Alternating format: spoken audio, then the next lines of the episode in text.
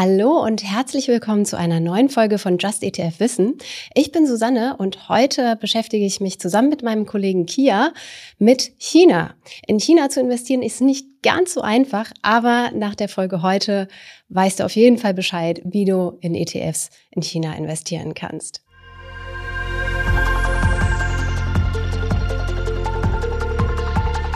In globalen Emerging Market Indizes macht China aktuell ungefähr ein Drittel aus. Und es gibt Experten, die glauben, dass China die USA in Zukunft als größte Volkswirtschaft der Welt ablösen wird.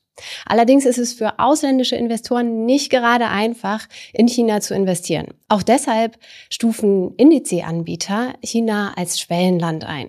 Genau, und jetzt äh, wollen wir uns mal anschauen, wie der Aktienmarkt in China im Detail aussieht.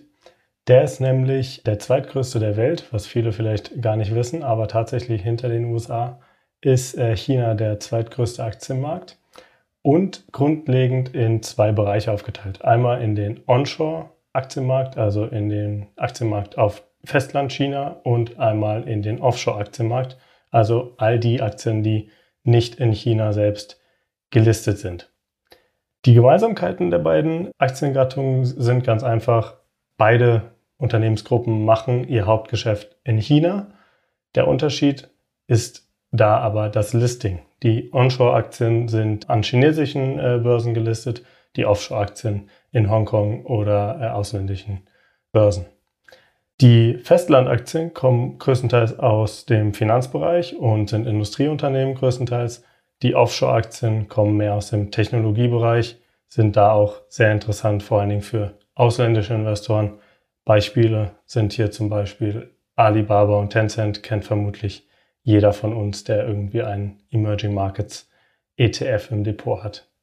Aber das war jetzt nur die Spitze des Eisbergs. Wir haben ein bisschen, ja, wie soll man sagen, eine Buchstabensuppe mitgebracht und die versucht jetzt Susanne euch mal ein bisschen auseinander zu sortieren. Ich hoffe nicht nur versuchen, sondern auch tatsächlich machen. Genau, wir haben wirklich sehr viele verschiedene Aktien, nämlich A-Aktien, B-Aktien, H-Aktien, Red Chips, Blue Chips und ADRs. A- und B-Aktien sind Festlandaktien. Damit fangen wir mal an. A-Aktien sind Unternehmen, die auf dem chinesischen Festland gegründet wurden. Ein Beispiel dafür ist, und ich hoffe, ich spreche es halbwegs vernünftig aus, Huaicho Mutai, der größte Spirituosenhersteller der Welt. Sagt dir nichts?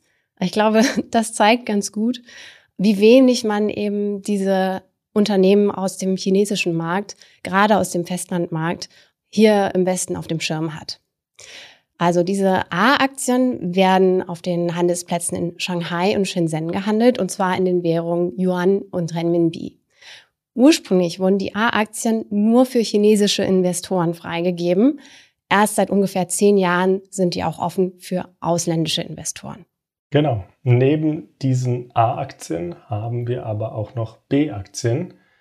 Und das sind ebenso Festlandaktien, die wurden aber damals vor allen Dingen für ausländische Investoren gegründet, diese Aktiengattung, weil äh, A-Aktien eben nicht zugänglich waren ursprünglich für ausländische Investoren. Und im Unterschied zu diesen A-Aktien sind eben B-Aktien in Hongkong-Dollar und US-Dollar gehandelt. Ansonsten unterscheiden die sich nicht äh, besonders voneinander. Dadurch, dass aber die Restriktionen gegen A-Aktien für ausländische Investoren aufgehoben wurden, äh, nach und nach werden diese B-Aktien auch immer irrelevanter eigentlich für den Markt und machen nur noch einen ganz kleinen Teil des äh, chinesischen äh, Aktienmarktes aus. Okay, gehen wir rüber zum Offshore-Markt. Und da sind generell auch die bekanntesten Aktien wohl die H-Aktien. Die sollten eben auch wieder dieses Problem lösen, dass A-Aktien nur für chinesische Investoren gedacht waren. Es wurde also neben der A-Aktie noch eine Variante der Aktie desselben Unternehmens in Hongkong an der Börse gelistet. Und eben von diesem Börsenplatz Hongkong kommt auch die Bezeichnung H-Aktie. Aber wenn ihr euch das genauer anschaut, dann werdet ihr feststellen, da gibt es einen Preisunterschied zwischen A- und H-Aktien, obwohl es das gleiche Unternehmen ist. Kia, kannst du das erklären?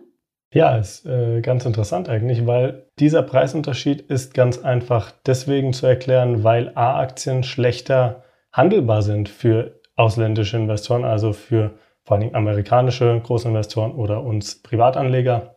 Denn die äh, chinesische Regierung will ganz klar und gezielt verhindern, dass zu viel äh, Kapital aus dem Ausland in chinesische Unternehmen fließt und damit dann eine Kontrolle sozusagen abgegeben werden muss, weil am Ende zu viele Anteile in ausländischer Hand sind.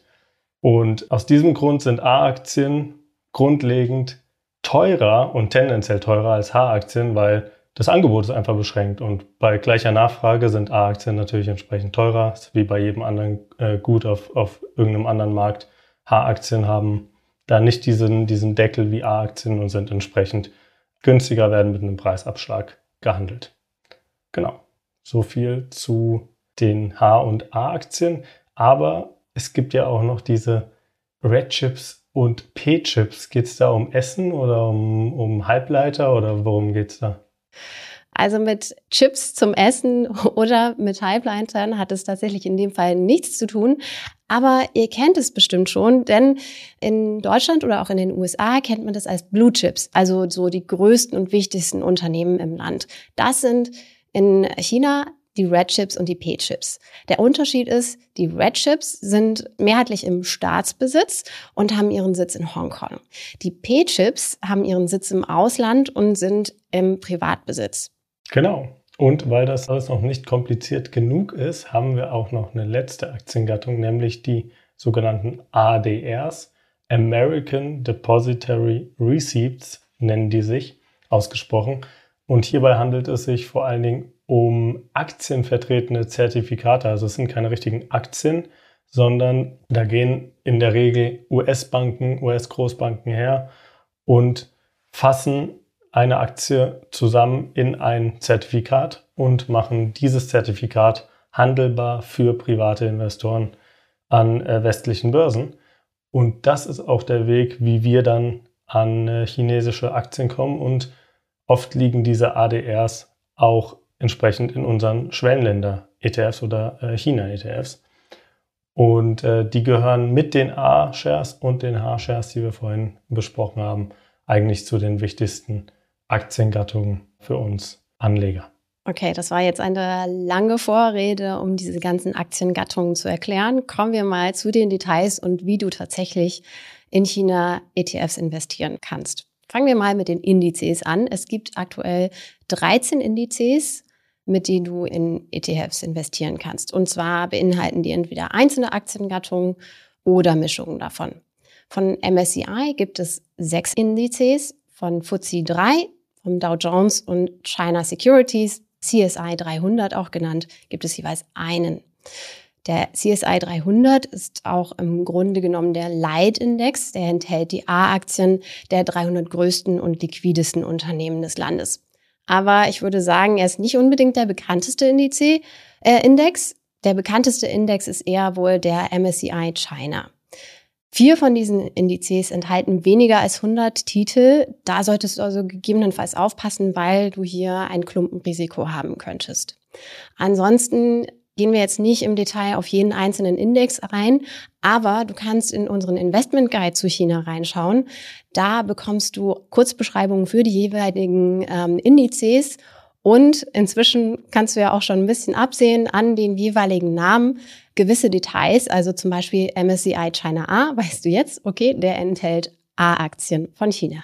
Genau, und diesen Investment Guide habe ich mir auch mal angeschaut und geschaut, wie viel ETFs gibt es denn auf diese verschiedenen Indizes. Und insgesamt gibt es 26 China-ETFs, also eine ganze Menge.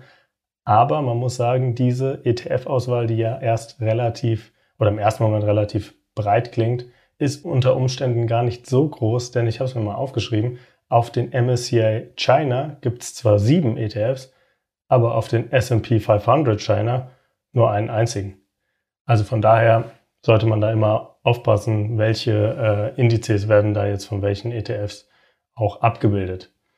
Wo man auch aufpassen sollte, ist äh, die Preisspanne, denn die ist relativ groß. Da gibt es die günstigsten ETFs für 19 Basispunkte, also 0,19% Gesamtkostenquote.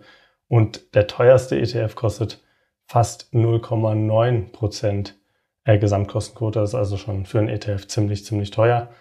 Worauf ihr unbedingt aber achten solltet, ist wirklich in die Index- und ETF-Bestandteile reingucken, weil jeder von uns, der ein Emerging Markets ETF schon im Depot hat, holt sich natürlich, wie Susanne gesagt hat, schon mal ein Drittel von diesem Emerging Markets ETF ist ja schon voll mit China-Aktien.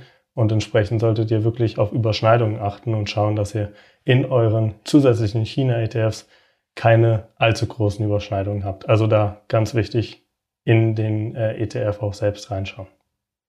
Genau, und weil wir schon bei Risiken, in dem Fall Klumpenrisiken sind, kommen wir noch zu einem anderen Risikofaktor. Und in dem Fall ist das der sogenannte Political Risk Faktor, so ein typischer, ein typisches Risiko von Investments in Schwellenländern. Also du setzt dich dort einem gewissen politischen Risiko aus, nämlich dass sich Veränderungen in diesem Land auswirken natürlich auf Unternehmen. Das können sein Unruhen, Regierungswechsel, Veränderungen in der internationalen Zusammenarbeit, sonstige Konflikte können eben Auswirkungen auf die Wirtschaft haben, auf die Unternehmen haben und dann am Ende auch Auswirkungen auf die Rendite. Darauf solltest du achten. Ein aktuelles Beispiel dafür ist Russlands Überfall auf die Ukraine im vergangenen Jahr. Seitdem sind im Prinzip für ausländische Investoren russische Aktien nicht mehr handelbar und viele haben dadurch ähm, große Verluste eingefahren kommen wir jetzt zum Fazit bzw. zur Zusammenfassung. Was ist für euch wichtig? Wenn ihr in China investieren wollt, macht das oder kann das auf jeden Fall Sinn machen, wird ja von vielen Experten als die neue Weltmacht nicht nur wirtschaftlich, auch geopolitisch gesehen. Aber achtet wirklich beim Kauf eurer ETFs darauf, nicht zu große Klumpenrisiken euch ins Depot zu holen. Also ganz wichtig, in den Index gucken und mit euren übrigen Asien- oder Emerging Markets Investments abgleichen. Und wenn du tiefer einsteigen willst, dann schau dir auf jeden Fall unseren Investment Guide zu dem Thema an. Da findest du, wie gesagt, kurze Beschreibungen zu den jeweiligen Indizes und auch immer aktuell das gesamte Angebot an ETFs auf China-Indizes. Und diese ETFs kannst du dann zum Beispiel auch nach TER oder Fondsgröße sortieren. Viel Spaß beim Recherchieren. Und uns würde natürlich sehr interessieren, ob ihr in China-Aktien investiert, schreibt uns in die Kommentare und wenn dir der Podcast gefallen hat, dann lass uns doch ein Abo da und wir freuen uns natürlich auch über eine gute Bewertung auf Spotify, Apple Podcast oder in der Podcast-App deiner Wahl. Vielen Dank an Anja für die Redaktion, Thomas fürs Fact-Checking und Johannes für die Post. Du hörst Just ETF, den Podcast mit Kia und Susanne. Dir viel Erfolg beim Anlegen und bis zum nächsten Mal.